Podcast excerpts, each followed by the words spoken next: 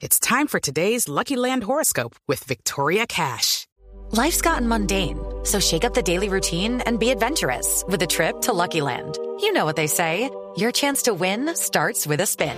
So go to LuckyLandSlots.com to play over 100 social casino-style games for free for your chance to redeem some serious prizes. Get lucky today at LuckyLandSlots.com. Available to players in the U.S., excluding Washington and Michigan. No purchase necessary. VGW Group. Void where prohibited by law. 18 plus. Terms and conditions apply. Él, como abogado defensor del senador Álvaro Uribe, estaba al tanto del allanamiento del pasado 18 de diciembre al Batallón de Comunicaciones del Ejército en Facatativá. Dijo que ese allanamiento que lo hizo la magistrada Cristina Lombana desde la Corte Suprema de Justicia nada tenía que ver con chuzadas ilegales por las que se investiga el ejército.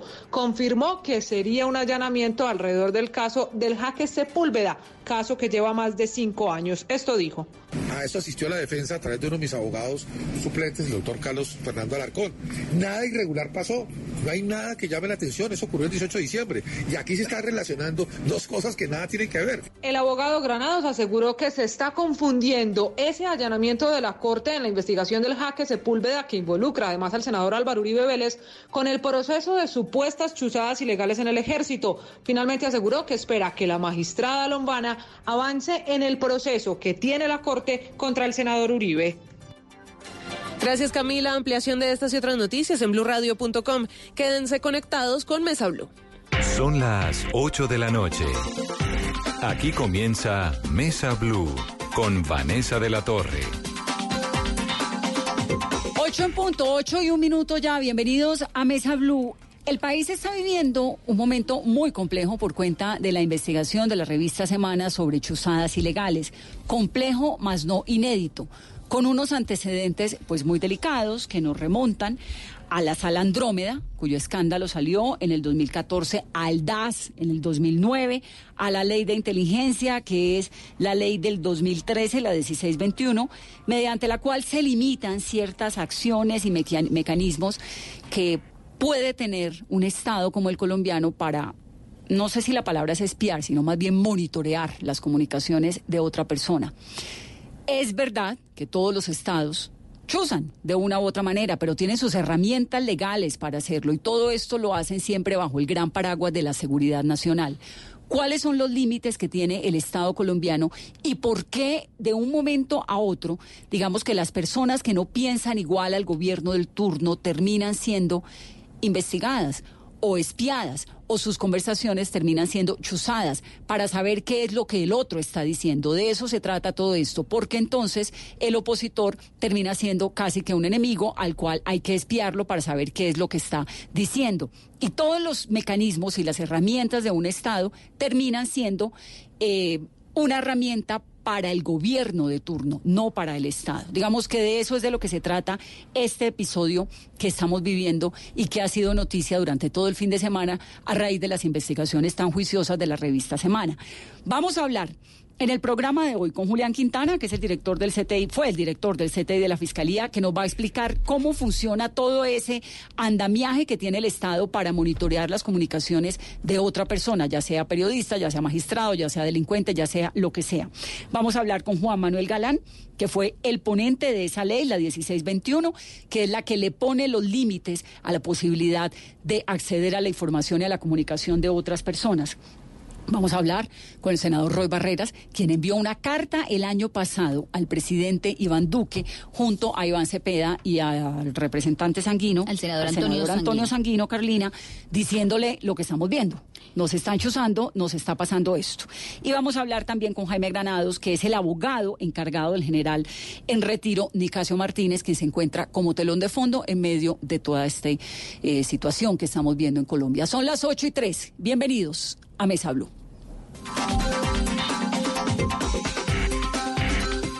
Bienvenido, doctor Quintana. Me da mucho gusto tenerlo en esta cabina. Buenas noches, Vanessa. Gracias por la invitación. Un saludo a todo el equipo de Blue Radio y un honor como siempre. Entonces se llama monitoreo de comunicaciones. Ese es el nombre legal de las chuzadas. Digamos que el nombre vulgar es chuzadas, pero técnicamente se conoce como monitoreo de comunicaciones y que es algo totalmente legítimo dentro de un Estado. Voy a hablar con el doctor Galán porque está de viaje y se me pierde. Entonces ya regresamos en breve aquí a la cabina con el doctor Julián Quintana. Juan Manuel Galán, bien, buenas noches y bienvenido a Mesa Blue. Buenas noches, Vanessa. Un saludo a todos sus oyentes de Mesa Blue y aprovecho para eh, desearle un feliz año. Y feliz cumpleaños de una vez. a tiempo. Sí, y feliz, cumpleaños porque acaba de cumplir. Claro, buenísimo. bueno, entonces yo aprovecho para preguntarle, ¿se va a lanzar a la presidencia? Pues todavía falta mucha agua que corra debajo del puente, Vanessa, y hay que, lo que estamos trabajando realmente es una fuerza política de centro eh, que demuestre que se puede hacer política de otra manera, distinta, como la hizo mi hermano Carlos Fernando en su campaña a la alcaldía de Bogotá, que creo que fue muy reconocida por eso.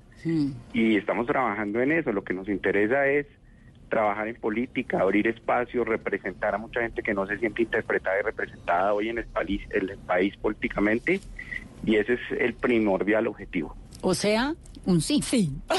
O sea, vamos a ver, vamos a ver cómo evolucionan las cosas, pero por supuesto que yo llevo 12 años eh, o más tiempo trabajando en política a nivel nacional, construyendo un proceso, eh, organizando grupos de personas que comulgan o creen en este proyecto político. Y pues eh, también Carlos Fernando lo ha hecho sobre todo en el escenario de Bogotá que ha sido un escenario pues muy importante que se refleja además en el país. Un hombre de un millón de votos, además, y apoyándolo. Usted siempre estuvo ahí acompañándolo a él en su campaña. Aquí está cabina, vinieron. Pues me cuenta, usted sabe que aquí está su mesa disponible para el anuncio, doctor Galán. Muchas gracias, Vanessa, muy amable. Bueno, hablemos de la ley 1621, que es la ley de inteligencia, ¿verdad? Sí. De la cual usted fue ponente. ¿Qué es lo que dice esa ley? Pues mira, Vanessa, hay que recordar un poquito lo que vivía el país antes del 2013. Teníamos un escenario de limbo jurídico donde los organismos de inteligencia funcionaban eh, sin Dios ni ley, donde ellos mismos se fijaban sus objetivos o lo que ellos identificaban como amenazas, y pues en eso se entremezclaban objetivos políticos, objetivos de opositores, de magistrados, como lo vimos, con ese escándalo primero de las chuzadas que dio lugar a que por primera vez la ley de inteligencia pasara. Se había caído nueve veces en el Congreso cuando yo asumí la tarea de la ponencia. Estaba el viceministro Sergio Jaramillo, que trabajó muy decididamente en este proceso también, y Juan Manuel Santos era el ministro de Defensa. Y sacamos adelante esa ley estableciendo como unos controles, unas funciones, unos objetivos de los organismos de inteligencia muy claros en donde ellos supieran cuál era su misión, su objetivo claramente. Y uno de los objetivos que le trazamos es que la inteligencia no se podía hacer sino solamente para defender los derechos humanos, para proteger los recursos ecológicos de la nación, para proteger los derechos ciudadanos. Entonces, hay un tema, por ejemplo, que yo le quería mencionar, y es que la ley dice, por ejemplo, no puede recolectarse información de inteligencia por razones de género, raza, origen nacional o familiar, lengua, religión, opinión política o filosófica, pertenencia a una organización sindical, social o de derechos humanos. Eso lo dice textualmente la ley. La ley también dice que o, y es uno muy importante, o para promover los intereses de cualquier partido o movimiento político o afectar los derechos de la oposición. Eso también lo dice textualmente la ley. Es importante recordarlo. Toda, toda actividad de inteligencia debe estar previamente aprobada por el director del organismo, jefe o subjefe de unidad, sección o dependencia. Debe constar en una orden de operaciones o misión de trabajo. Eso también es perentorio y está textualmente en la ley. Dice también, el nivel de autorización para una operación dependerá de la naturaleza de la operación o misión de trabajo, impacto, riesgo o posible limitación de los derechos fundamentales. Dice textualmente también eso la ley de inteligencia, la ley 1621 de 2013. Y dice lo siguiente, Vanessa, la infracción de estos deberes implican responsabilidad disciplinaria, civil, fiscal, penal o profesional. Y dice también, la obediencia debida no puede ser alegada a si la operación de inteligencia implica una violación a los derechos humanos o al derecho internacional humanitario. La interpretación... obediencia debida a lo que hacían los militares en el Cono Sur, ¿no? Es decir, yo ese caso porque me dieron la orden. Sí, me dieron la orden, entonces yo tuve que acatarla. Entonces, eso me parece importante porque entonces el argumento de es que mi mayor o es que mi general o es que me dieron la orden no, es válida para la defensa. No es válida, no es válida. Y, y le sigo citando ya brevemente para terminar. Dice lo siguiente, la interceptación de conversaciones privadas, telefónicas o datos, solo podrán llevarse a cabo en el marco de procedimientos judiciales. Entonces, ¿cuál fue el procedimiento judicial que eventualmente habría dado lugar a todo este escándalo que ha revelado Semana? Eso está por conocerse, de acuerdo con la ley. Dice también la ley, le corresponde al inspector del ejército, y aquí le cabe una responsabilidad eh, especial al inspector del ejército, hacer seguimiento y supervisión a la actividad de inteligencia de esta fuerza y rendir un informe anual para el ministro de Defensa y las comisiones de inteligencia del Congreso. Eso también lo dice textualmente la ley. Cualquier incumplimiento debe ser reportado al presidente de la República y a las autoridades disciplinarias y judiciales pertinentes. Entonces, el, el informe anual del año pasado se le entregó a las autoridades competentes, se le entregó al Congreso. ¿Cuándo se supone que, tendría que haberse entregado ese informe? ¿Del año pasado? Eh, el año pasado. un año entero. ¿Pero, pero en, en, qué en momento? el curso de la legislatura, es decir, entre marzo y junio o entre el 20 de julio y diciembre cuando terminó la legislatura. Entonces, ese informe existe, ese informe se elaboró, se entregó, aparecían esas irregularidades en ese informe, las conocían las autoridades, las conocía el presidente, si el presidente la conoció, ¿por qué no actuó? ¿Por qué no tomó medidas? El ministro de Defensa de la época, Botero, la conoció, tomó medidas o no tomó medidas. El nuevo ministro Carlos Holmes Trujillo conoció ese informe. ¿Cuándo lo conoció? Todas esas son preguntas que están en el ambiente y que la ley establece claramente, porque antes no teníamos ley, pero ahora tenemos ley, tenemos un marco jurídico que debe ser aplicado con las sanciones, con los controles, con las restricciones del caso. ¿La ley conlleva sanciones de qué tipo? Disciplinarias, fiscales, penales y profesionales. ¿Penas de cuánto? Bueno, eso lo establece, digamos, el Código Penal, porque el Código Penal fue reformado, pero son penas eh, severas, son penas eh, muy estrictas porque eh, las, las actividades de inteligencia son muy invasivas, pueden limitar las libertades individuales y ciudadanas de una manera eh, pues eh, muy muy difícil y por eso se orientan hacia los delincuentes, hacia las organizaciones criminales. Claro. No se orientan hacia la oposición, hacia los periodistas, hacia los magistrados, claro, hacia los no, opositores. Se supone que eso no tendría por qué estar pasando. Ahora, ¿Qué, ¿Qué, potestad o qué herramientas le da a la fuerza pública, por ejemplo al ejército? Porque me está quedando muy claro desde todo lado, pero no desde para el ejército. ¿Le da algunos beneficios esta ley para el ejército para poder entrar o chuzar o hacer monitoreo de comunicaciones? Tienen que estar acompañadas de órdenes judiciales, como lo ¿Siempre? mencioné, siempre cuando, cuando eh, se trate de interceptaciones telefónicas o de datos el barrido del espectro electromagnético que hacen también los organismos de inteligencia cuando están haciendo inteligencia táctica, porque una cosa es la inteligencia estratégica que hacen sobre todo los organismos civiles de inteligencia como la Dirección Nacional de Inteligencia, que es un organismo civil de inteligencia, pero cuando se trata de inteligencia táctica, es decir, en el terreno de operaciones, de una confrontación, de un combate contra eh, disidencias de las FARC, pongamos ese ejemplo, eh, en algún territorio nacional. Allí pues se hace un barrido del, del, espectro electromagnético para detectar comunicaciones de estos criminales y delincuentes a tiempo, pero la ley establece unos protocolos para eliminar de ese barrido todo lo que no tenga que ver con la operación que judicialmente ha sido autorizada por un juez debidamente. No se pueden guardar en archivos estas informaciones de que por ahí había un periodista que estaba haciendo unas denuncias y entonces guardamos eso y lo archivamos. Eso no se puede, eso es ilegal. ¿Y dónde queda el argumento de seguridad nacional? No, pues el elemento de seguridad nacional pasó a un segundo pleno después del 2013 porque pasó a un primer plano los derechos humanos, claro. pasaron a un primer plano la protección del medio ambiente, de las libertades individuales. Eh, se establecieron unos principios de necesidad eh, de proporcionalidad, es decir, solo se acude a estos mecanismos invasivos de inteligencia cuando hay una necesidad claramente establecida, cuando hay una proporcionalidad en los medios que se van a usar. Yo no puedo eh, de la noche a la mañana como organismos de inteligencia definir a Vanessa de la Torre como una amenaza y empezar a hacerle seguimientos a sus hijos, seguimientos a su esposo, seguimiento a su familia, tomarle fotos en su residencia. Eso es desproporcionado y además eso no tiene nada que ver con la misión y los fines de la inteligencia en un Estado de Derecho. Doctor Galán, pero entonces, ¿en qué se está fallando en la aplicación de la ley o quedó algún vacío para que hoy otra vez estemos hablando en el país de un nuevo capítulo de chuzadas?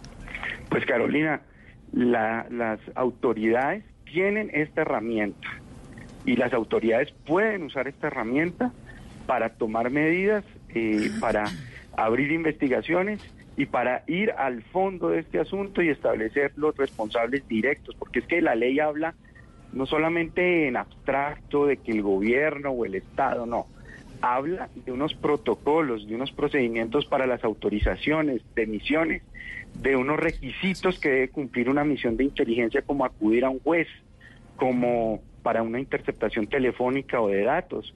Eh, todos esos protocolos están contemplados en la ley, entonces lo que se debe hacer es aplicar la ley. Si la ley la aplican, podemos llegar al fondo de este asunto muy rápidamente y no dejar que esto siga en investigaciones exhaustivas, en dilaciones, en quién sabe cuántos años que pasen que no sepamos exactamente qué es lo que pasó. La ley da unas herramientas, creo yo, muy claras y muy contundentes y muy ágiles para que eh, los organismos de investigación lleguen al fondo de este asunto rápidamente. Eso significa que todos estos... Eh, quienes sea que estén involucrados en este episodio de interceptación o monitoreo o chuzadas, como quiera llamarle uno, el, el, el, el, paraguas o la, el argumento de no es que es un asunto de seguridad nacional, ¿no es válido?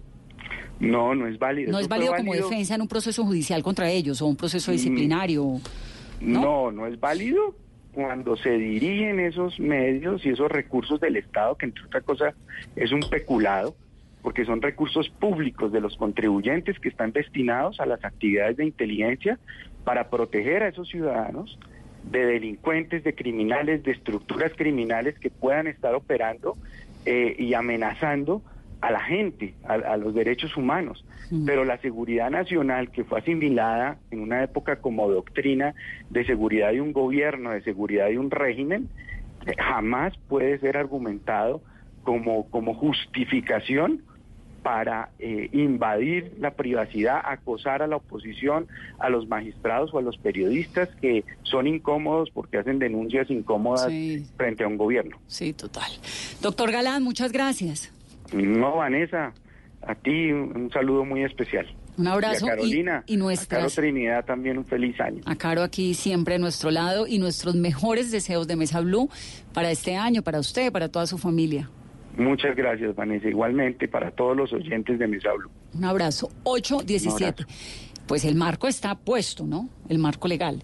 Sin embargo, sigue ocurriendo como dice Carolina. Y tenemos que hablar hoy de ese nuevo escándalo que anticiparon el 6 de julio en una carta. Eso es muy importante, porque enviaron una carta al presidente Duque, se reunió Roy Barreras con el presidente Duque y le dijo, ¿qué le dijo Colina? Enviaron en una comunicación, Vanessa, en una carta de fecha del 6 de julio de 2019, firmada por los senadores Roy eh, Barreras, Iván Cepeda y Antonio Sanguín.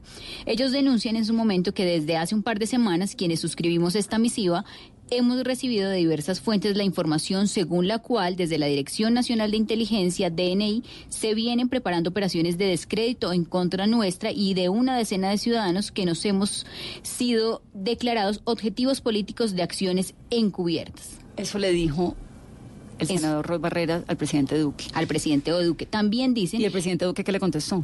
Ellos no dan información, pero sí se conoció que esta misma carta la copiaron, esta misma denuncia, al fiscal general de la Nación, Fabio Espitia, y, oh sorpresa, que fue archivada después de tres meses.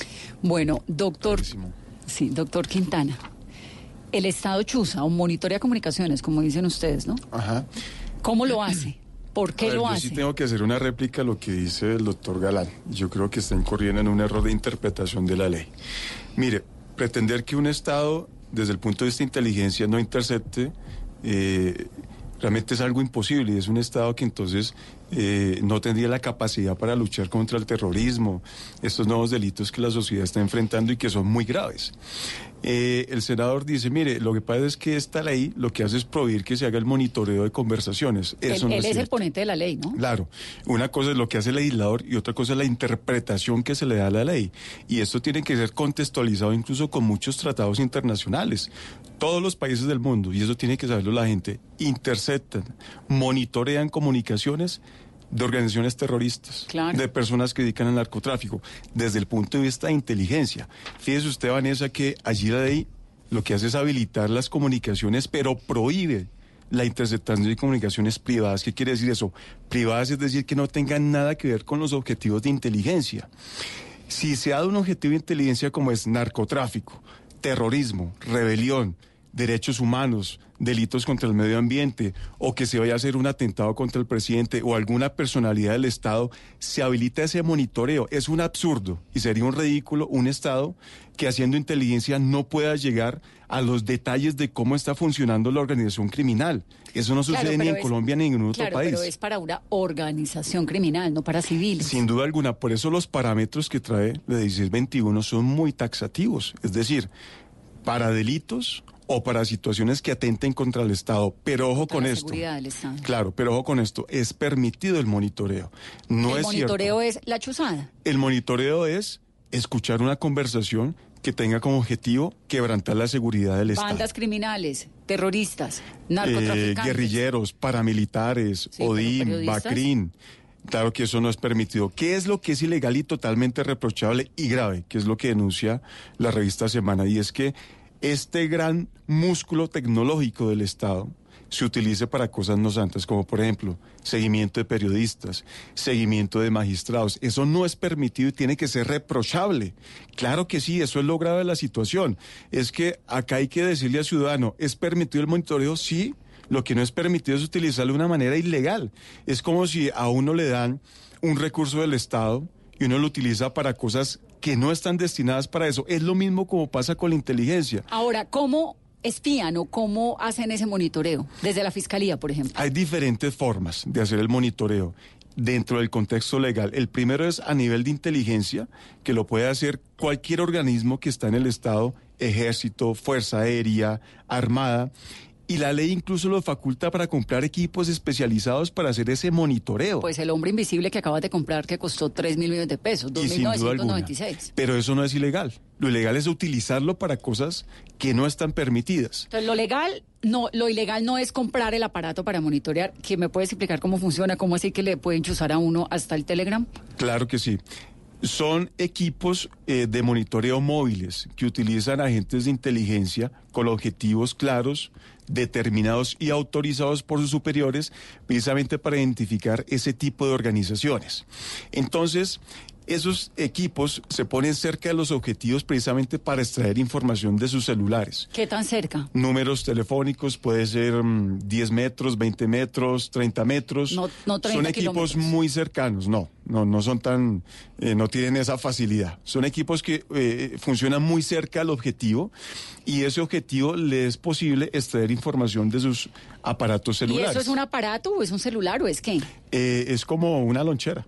¿Sí? O sea, usted llega con su maletica, la pone ahí al lado y me va sacando la información. Sin duda alguna, y se puede mover en un automóvil, en una camioneta, no tiene ningún problema. Por eso son operaciones de inteligencia. ¿Le sacan a uno la información del celular? Es posible sacar la información del Las celular siempre y conversaciones que cuando de tener, todo esto. el objetivo sea legítimo. Yo hago énfasis en eso porque... No, claro, ya- ya esa parte la- Claro, la- a veces la- la... gente piensa que hacer ese tipo de monitoreos es totalmente ilegal. Mire, ¿cuántas vidas han, se han salvado? No solamente en Colombia, sino en otros países por la inteligencia. Muchísimas. Mm. Incluso en la Guerra Fría se utilizó mucho la inteligencia y salvaron muchas vidas. Bueno, también condenaron otros tantos, pero ese sí fue, esa fue la gran pelea entre las dos naciones grandes del momento, que eran Estados Unidos y la Unión Soviética. You got the information, you got the power. Lo importante usted es- tiene la información, usted tiene el poder. Así es. es. decirle al otro, yo sé usted dónde está. Bueno, el, el- el episodio más reciente fue el del espía Alexander Litvinenko. Así es. Que murió asesinado con arsénico cuando estaba sentado por ahí en un parquecito en Hyde Park en Londres.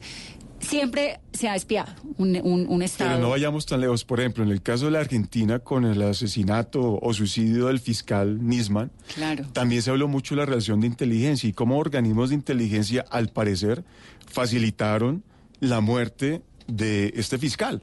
Entonces no vayamos tan lejos. Y también tiene el mismo debate que está en Colombia. ¿Hasta qué punto los agentes de inteligencia pueden trabajar objetivos? ¿Y qué es lo legítimo? ¿Quién no es lo legítimo? Es que esa frontera entre lo que está bien y lo que está mal no está tan clara y no es tan fácil de Claro que está clara, la, la claridad es la amenaza nacional, si es realmente una amenaza nacional, si es una banda criminal, si es una organización terrorista, si es un grupo delincuencial.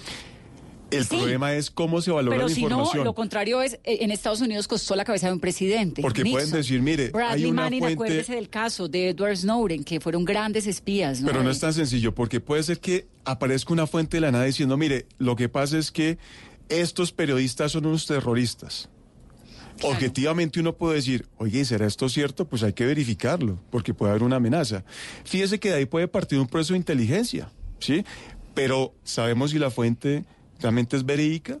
¿Sabemos si la información realmente es real? ¿O si es una persona pagada o un simulacro, un montaje? Es muy difícil establecerlo.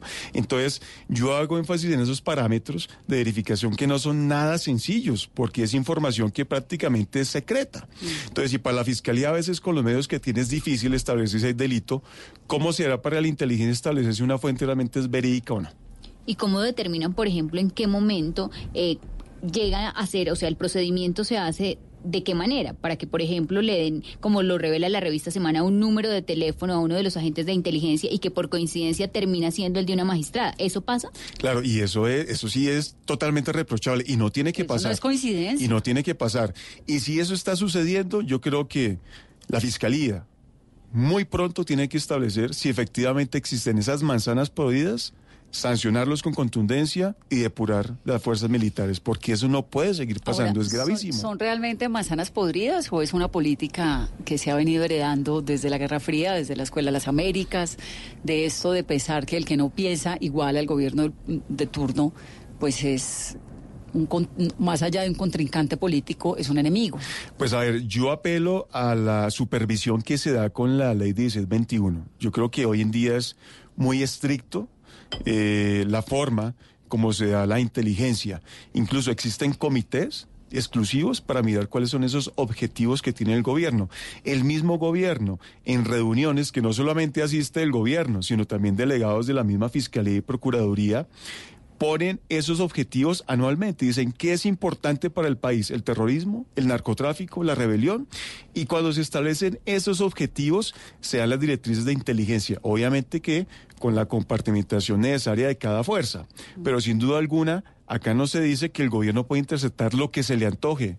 Eso es una gran mentira, porque para eso está esa ley de inteligencia y que bien lo ha dicho el senador Galán se dio un límite con respecto a los objetivos. Aquí ya no se puede hacer inteligencia al que se quiera. Y si se lo hacen, seguramente serán personas Que es el caso de- ajenas a el plan eh, común que tiene el gobierno eh, y que realmente están salidos de la legalidad del Estado. Entonces son dos cosas. Uno, que es la fiscalía, ¿no? Bajo la, la orden de un juez y con Sí, todo el, el bajo el contexto del proceso penal. Exacto. Sí, eso lo hacen allá. El otro, que es el caso que estamos viendo, pues es del ejército. Correcto. Suponemos que es bajo la, el, el paraguas de la, de la seguridad nacional. Correcto. Y por eso es tan escandaloso lo que está ocurriendo. Claro. Que legalmente no podrían, pues no tendrían por qué monitorear La única, periodistas y todo esto. la única viendo. prohibición es que no sea un objetivo legítimo. Esa es la única prohibición. Ahora, Por eso llegó ¿cómo el tema es- de la interpretación. Usted que estuvo en la fiscalía, en el CTI, ¿qué es la Sala Esperanza? La Sala Esperanza es una plataforma que fue donada por una embajada, eh, Inglesa, ¿no? sí, y que le sirve al Estado colombiano y encabeza la Fiscalía General que tiene ese poder de investigación otorgado por el 250 de la Constitución precisamente para monitorear, pero no monitorear temas de Estado, sino monitorear delitos. Claro. Cuando se está perpetrando posible delito, el que sea, que esté desarrollado en la ley 599, inmediatamente entra la Fiscalía a investigar. Y hay una herramienta de investigación que Ahora es vamos a explicar si eso es una sala, sala, sala, o es un cuartico, dónde queda, en el búnker, cómo entra uno, todo eso. Bueno, Voy- sin dar muchos detalles porque Pues. después me investiguen. Pero Un con mucho gusto, claro que sí. Jaime Granados es el abogado del general en retiro, el representante jurídico del general Nicasio Martínez, quien fue el comandante del Ejército Nacional hasta hace tan solo unos días y quien aparece como telón de fondo en medio de esta investigación de la revista Semana. Doctor Granados, bienvenido a Mesa Blue. Eh, buenas noches, Vanessa. Un saludo a todos los miembros del panel. Y pues eh, quiero hacerte una precisión. Mi general Nicasio Jesús todavía está activo. Él está en proceso de retiro, pero por reglamento en las fuerzas militares se cumple un periodo de exámenes médicos y otra serie de actividades en de retiro, por lo que técnicamente todavía está activo. Entonces es General Nicasio Martínez. Exacto. Doctor Granados, su argumento para retirarse de la comandancia del ejército fueron asuntos familiares. ¿Qué asuntos familiares le pueden puede tener una persona para retirarse del comando máximo del ejército colombiano? Mi general Nicasio le ha dedicado la totalidad de su vida adulta a las fuerzas militares y concretamente al ejército de la patria.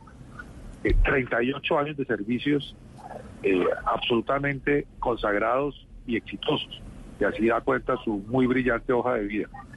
Eh, logró lo que uno de cada 5.000 hombres logra de ser comandante del ejército y no en cualquier año, sino en el año del bicentenario. Es el, mayor honor y también compromiso para un oficial. Eh, pero en razones estrictamente personales, familiares, de conocimiento del señor presidente y del ministro de Defensa, llevaron a que tomara esa decisión. Yo no estoy autorizado para hacerlas públicas, aunque las conozco.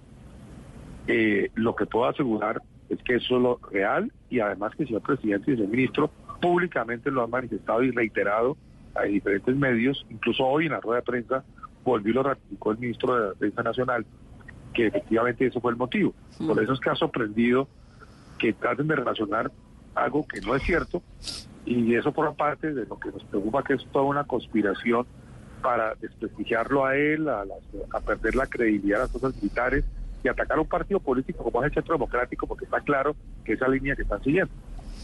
Ya le voy a, ahondar sobre eso que me dice, la conspiración y el ataque al centro democrático que me, que me dice para que lo ampliemos, pero quisiera saber si esos argumentos familiares de los que habla el general Nicasio Martínez fueron nuevos, es decir, un episodio reciente en su vida que lo presiona de esa manera.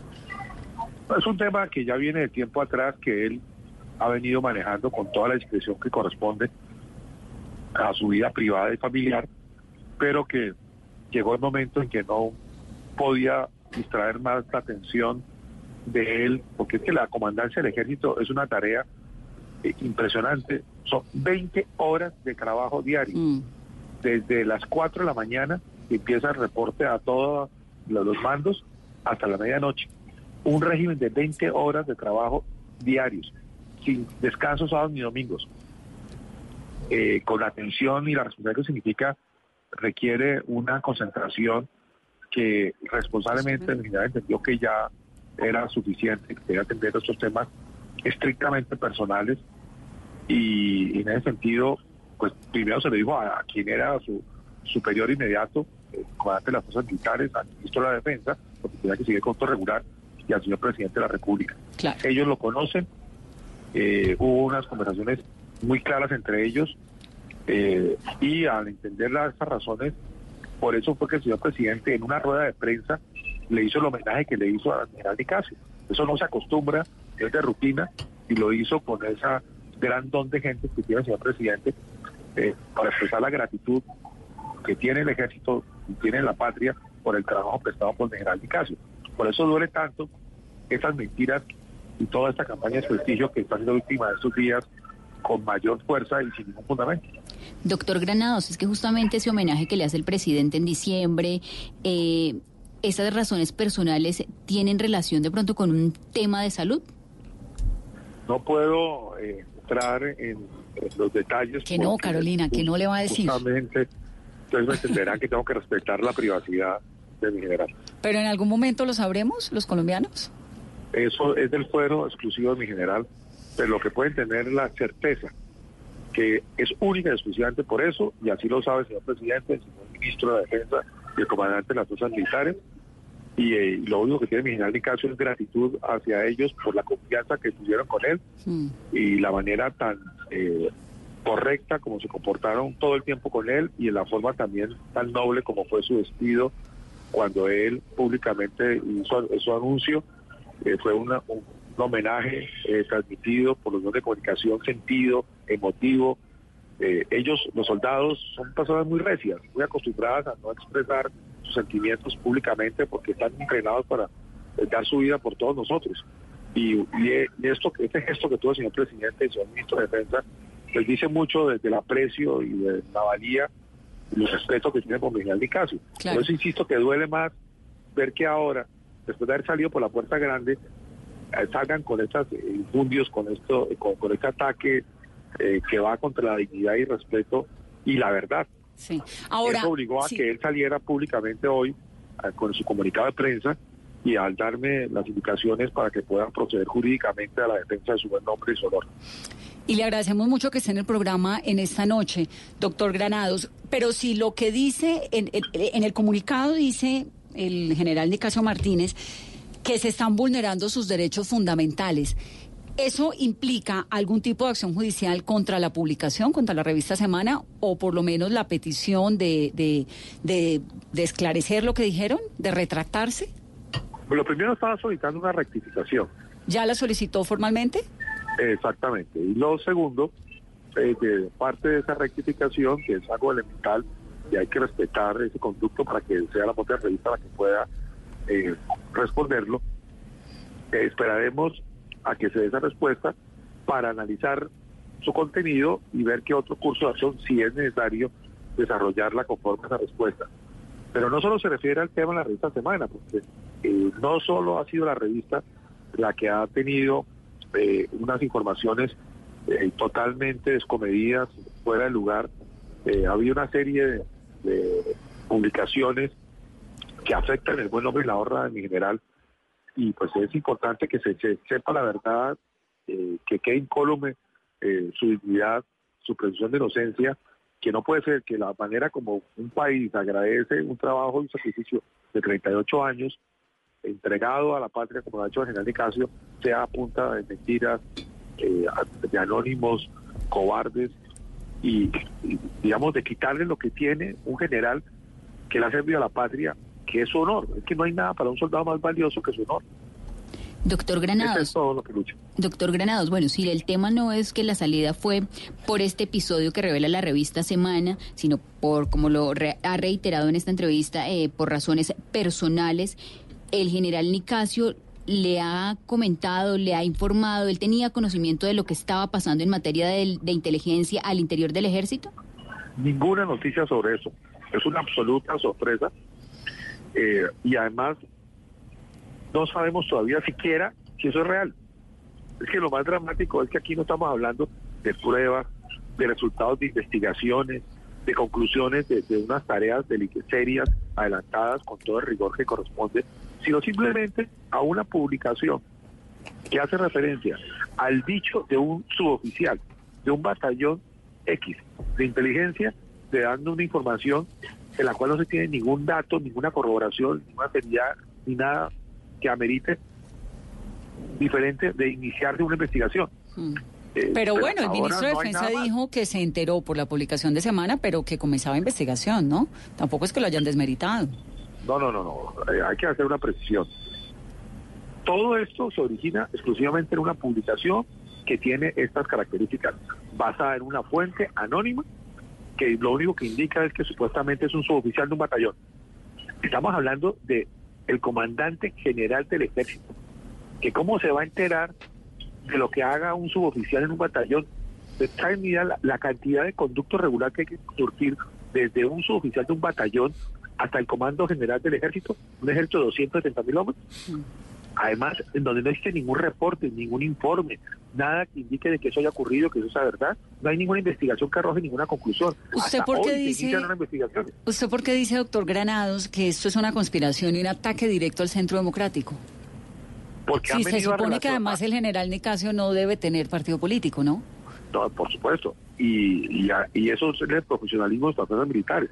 Lo que ocurre es que han venido los medios de comunicación, no nosotros, a relacionar este hecho, como aparece ahí, en publicado de que supuestamente la información obtenida ilegalmente era para ser entregada a un directivo o a un político del Centro Democrático. Eso es lo que sacan en las publicaciones. Yo no sin un invento ni de ni mío. Sí, eso es lo que ha salido.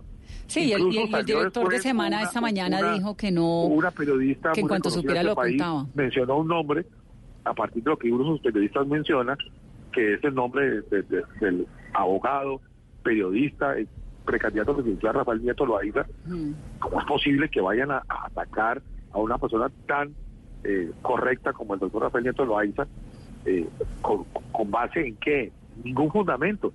Pero hace un daño terrible para el buen nombre de una persona que, que, que además es figura pública cuando empiezan a, a relacionarlo con hechos que no tienen ningún soporte, ningún sustento. El- el Entonces, por doctor Álvaro Uribe- partido de, de eh, quien usted es, de- el doctor Álvaro Uribe, de quien usted es apoderado también, eh, en uno de sus trinos dice que tienen todo listo para acusar a un representante del Centro Democrático y a dos miembros de, la UT de una UTL del Centro Democrático también.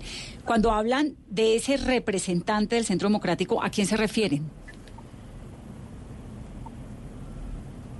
Desconozco a qué persona en concreto, distinto a lo que he mencionado, pueda hacerse referencia. Sobre este tema en particular, no he hablado con el señor expresidente y senador Álvaro Uribe Vélez. Eh, no hemos cruzado una palabra sobre este tema. Lo que sí puedo decirles es que el presidente sí, se, sí está preocupado es porque una investigación que se hizo mención también hoy eh, por parte de la magistrada Cristina Lombana, eh, refería al caso de Hacker Sepúlveda, haya venido a, a traducirse de algo que no ha ocurrido. Y también ha sido una, una, información que no encontramos ningún soporte. Resulta que desde hace cinco años él está siendo investigado por el tema de Hacker Sepúlveda, investigación totalmente inmeritoria, porque no hay nada que lo vincule a él con, con el Hacker Sepúlveda. Tres veces hemos pedido que lo exoneren, que de una inmeritoria, no lo hizo eh, el, el, el- el magistrado que conducía este caso, que era Barceló Camacho, el doctor Marcelo Camacho, que sí resolvió a favor de Iván Cepeda, no resolvió esa investigación, la heredó la magistrada Cristina Lombana, que en las primeras indagaciones que ya está haciendo de lo que recibió, eh, decretó unas pruebas que se practicaron el 18 de diciembre, al que asistió mi equipo de defensa, y que no pasó nada irregular. Y de repente sale hoy un escándalo tratando de relacionar algo que no tiene nada que ver con lo otro para que simplemente aparezca el nombre del señor presidente Álvaro Vélez. Por eso repito que aquí ha habido una mezcla de informaciones disímiles que no tienen ningún soporte, pero el trasfondo es el mismo, que es enlodar, afectar la, la reputación de las fuerzas militares de General Nicasio y en este caso vinculando con el Centro Democrático en las supuestas actividades ilegales. Supongamos que eso que usted me, me dice, que lo que se quiere es enlodar al general Nicasio, fuera verdad, ¿a quién le interesaría hacerlo? Pues yo no puedo especular a quién le interesa o a quién no le interesa. Estoy hablando de hechos concretos. Pero digamos, No ¿para qué? ¿Para qué quisiera alguien No, enlodar yo a no un comandante del ejército? Yo, yo no especulo cuál es la finalidad detrás de lo que está pasando. Relato lo que está pasando.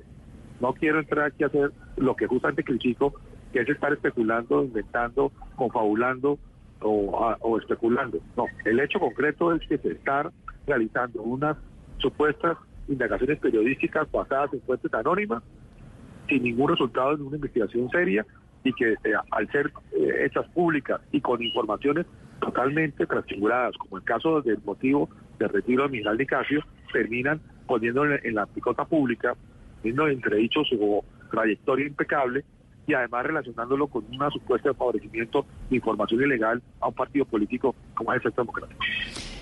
Doctor Granados, muchas gracias siempre por estar en Mesa Blue.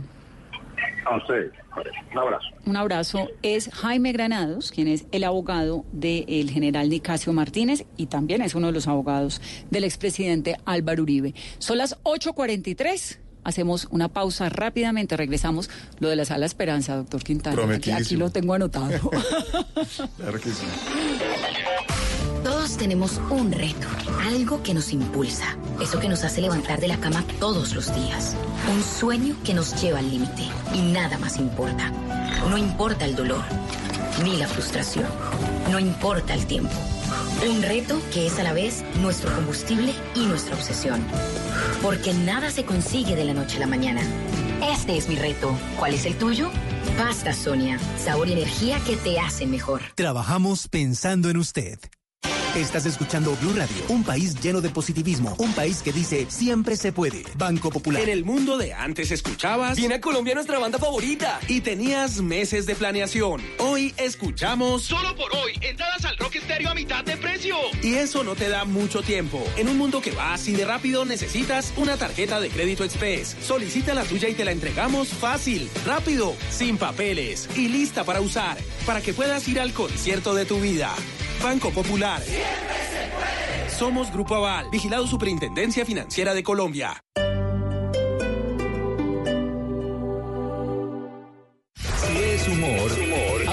Calidad de los taxis. Son La buenos flota, taxis, buen carro, la flota. Tiene su muñeco en la puerta, su muñequito en la ventana y su muñequito en el taxímetro. Wow, Veo que maneja bien la jerga. Joder, desde chiquito, ya le muestro.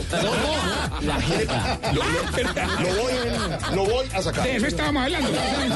está en Blue Radio. Como dice Aurorita, volvimos a la época de las chuzadas. Pues creíamos que eso no iba a volver a pasar. A este gobierno no le podía pasar porque pues no se podía suceder que cuando vuelve el uribismo al poder vuelve a suceder esto, pero le sucedió. Ninguno de nosotros cree que esas eh, chuzadas fueron ordenadas por el presidente. Pero si el gobierno no es muy vertical y muy drástico en esto, pues termina asociado políticamente con, con eso. Voz Populi. Traigo el peinado ahí Merlano, con una cola grande, pero partida. Traigo el corte empleado con el salario mínimo, pelado por donde lo vea. De lunes a viernes desde las 4 de la tarde. Si es humor, está en Blue Radio, la nueva alternativa.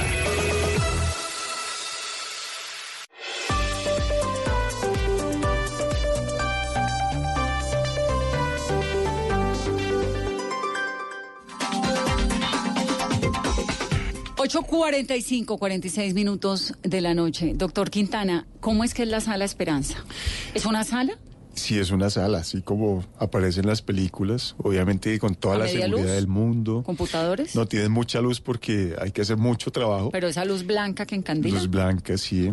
Como la de los Con mucha tecnología. Desde Colombia está muy bien en el tema de monitoreo. ¿Cuántos computadores tiene, Urso, que tiene? Eh, no sé cuántos tendrá porque el acceso realmente es restringido. Entonces allí solamente entran los que hacen el mantenimiento técnico, que ¿Y son eso los está en el búnker británicos. de la Fiscalía? Eso está en el búnker de la Fiscalía.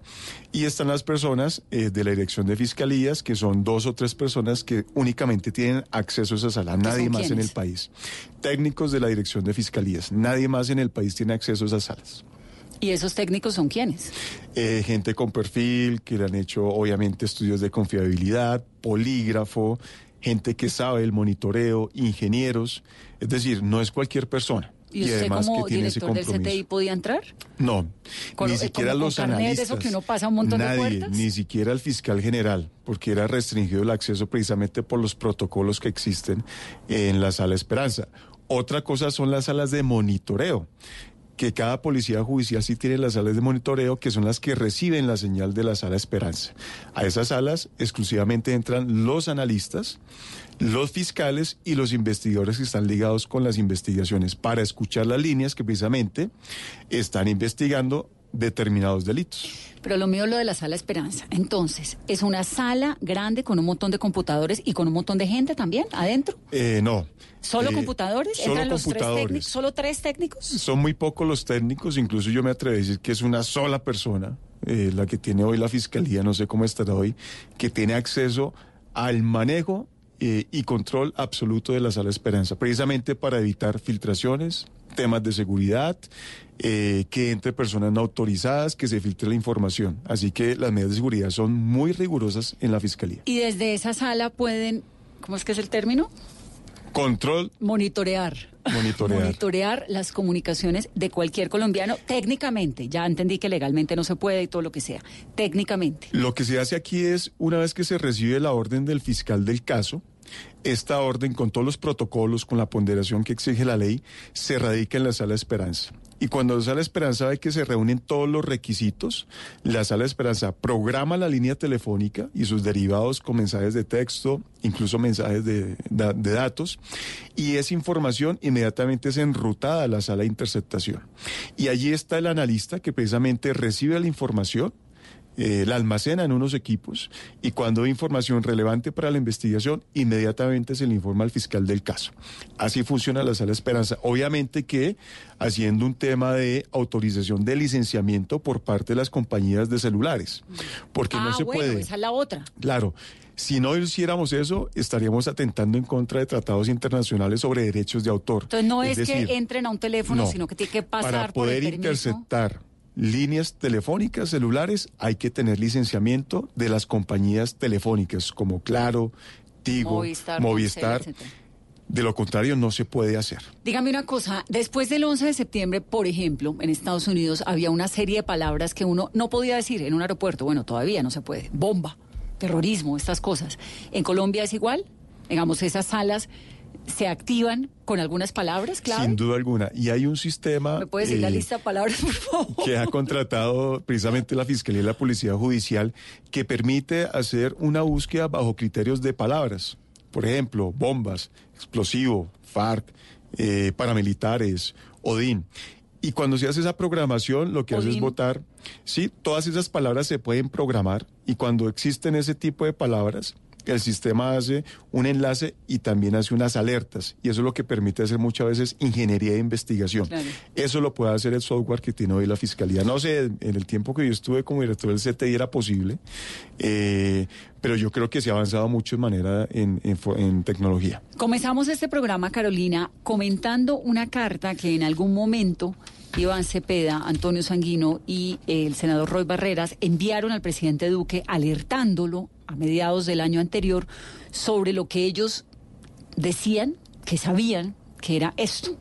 Un proceso de, de investigación, de monitoreo de sus conversaciones, de chuzadas, de espionaje, etcétera se reunieron, o por lo menos el senador Roy Barreras se reunió en ese momento con el presidente Duque. ¿Qué era lo que decía la carta? Recuérdenos rápidamente. Aparte de esa comunicación que tiene fecha del 6 de julio de 2019.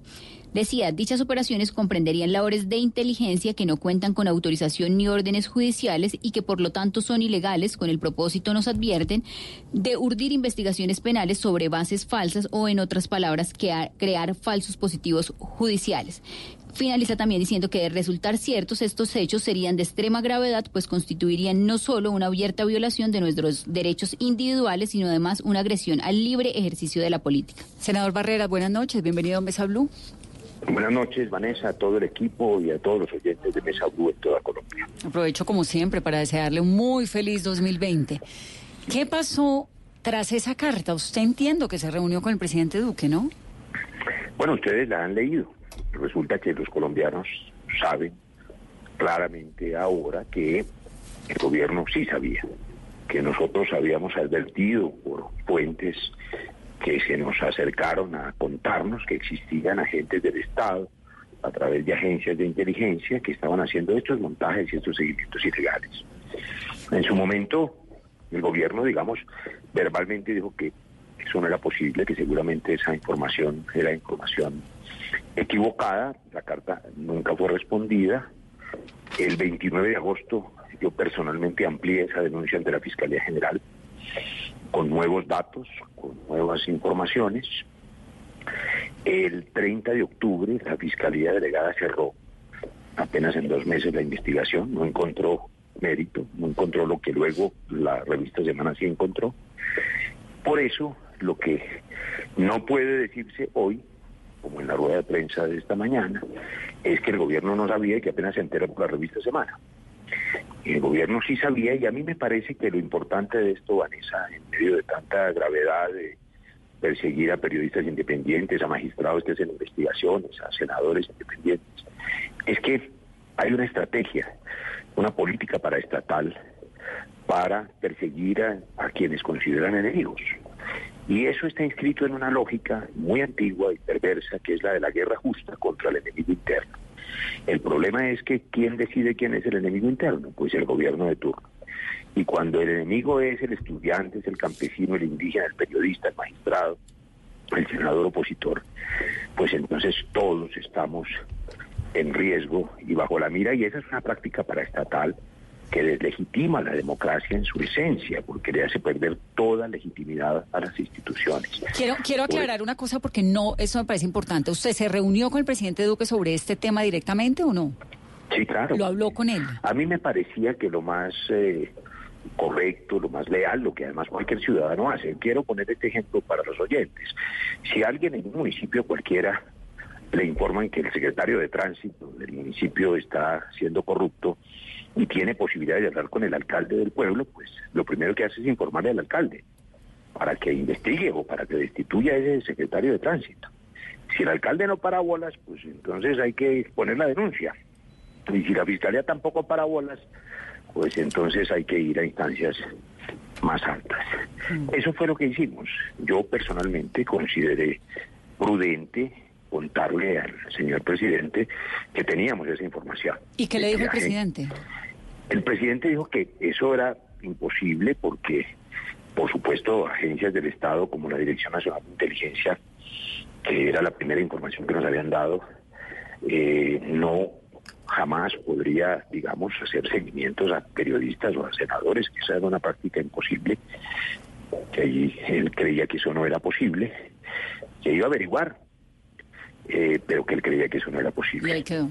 Por eso hicimos la carta pública luego para dejar la constancia que resulta útil, que pasado un semestre, pues eh, no hubo ninguna investigación, salvo la investigación de los medios de comunicación, que terminan siendo los que develan las verdades, como ocurrió con la circular aquella de los falsos positivos o como ha ocurrido con tantos otros hechos que han sido negados y que después se sabe que sí eran ciertos. Y con estas nuevas revelaciones, senador, ¿se va a reunir nuevamente con el presidente? ¿Van a enviar una nueva carta o qué va a pasar? ¿El presidente les mintió o no le están informando? Yo no lo sé, yo, yo creo que el presidente de la República, para tratar de de ser positivo en este asunto, tiene una oportunidad y también un deber de depurar las fuerzas militares, de depurar las agencias del Estado que tienen estos nexos corruptos con prácticas ilegales, que tienen la política pública de perseguir las voces independientes y también de perseguir en el territorio a los líderes, porque finalmente a quienes defendemos la paz pues no nos van a callar con estas intimidaciones, pero a los que sí están acallando es a los líderes más vulnerables, que son la gente que está en los territorios, porque los están acallando matándolos. Por eso mi pedido es sobre todo de protección para ellos, que son los más débiles, los más vulnerables. Y lo que vamos a hacer es acudir a la Corte Interamericana de Derechos Humanos a pedir unas medidas cautelares y alertarlos sobre lo que está pasando, porque esto no es un asunto de manzanas podridas, de hechos aislados.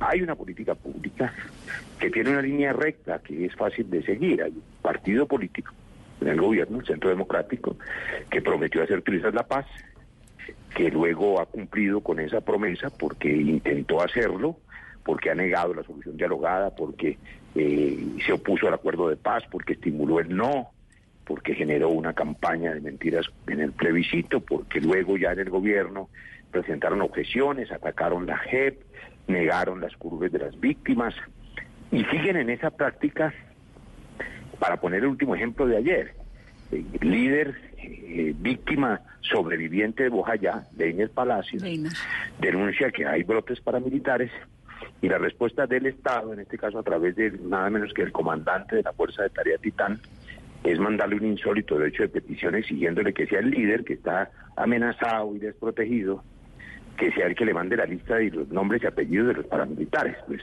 es decir, eh, en lugar de que el Estado envíe un mensaje de protección al ciudadano, manda un mensaje de intimidación.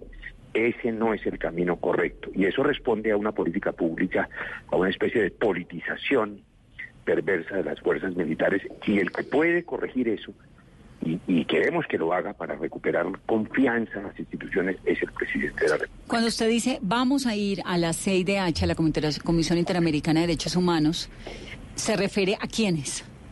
Vamos Nosotros estamos en una tarea de investigación, Vanessa, con las limitaciones propias de, digamos, de un ciudadano, que nosotros no tenemos el aparato de inteligencia de la Fiscalía ni los aparatos de contrainteligencia de los militares, pero queremos precisar quiénes son, por ejemplo, los directores de medios que también han sido víctimas de estas chuzadas, porque me parece que la Corte Interamericana debería ocuparse de todas las víctimas de esta persecución política y no solamente de algunos casos.